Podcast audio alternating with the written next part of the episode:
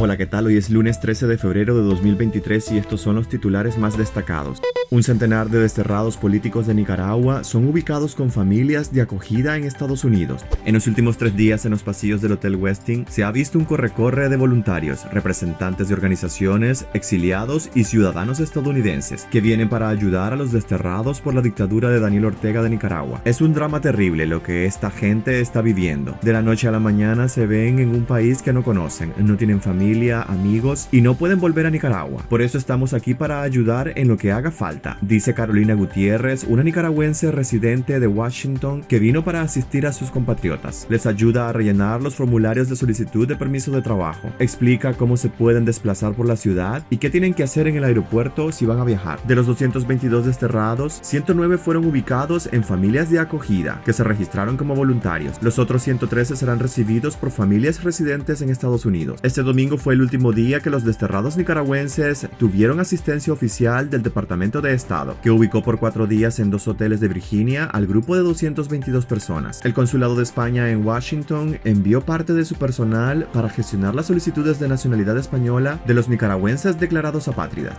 Monseñor Báez, lo que llaman condena no es una victoria, no han doblegado a Rolando Álvarez.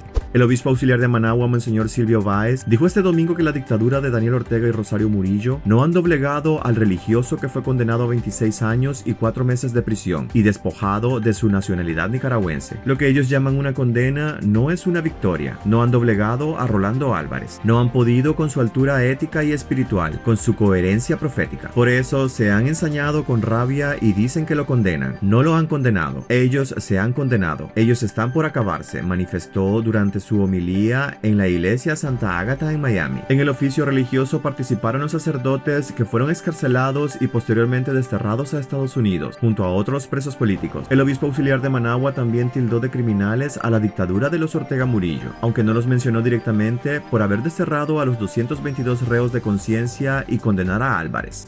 La Oficina del Alto Comisionado de las Naciones Unidas para los Derechos Humanos dice que juicio contra Monseñor Álvarez es otra gran transgresión a la justicia. La Oficina del Alto Comisionado de las Naciones Unidas para los Derechos Humanos tildó de transgresión a la justicia la condena a 26 años y 4 meses de prisión a Monseñor Rolando Álvarez, a quien además lo inhabilitaron de por vida de sus derechos civiles y la pérdida de la ciudadanía nicaragüense. El obispo de la diócesis de Matagalpa tendrá que pagar 210 días multas, alrededor de 56.400 La condena de Monseñor Álvarez es un juicio anticipado, sin respeto al debido proceso ni los principios de legalidad e irretroactividad. Es otra gran transgresión a la justicia, expresó la instancia de la Organización de las Naciones Unidas.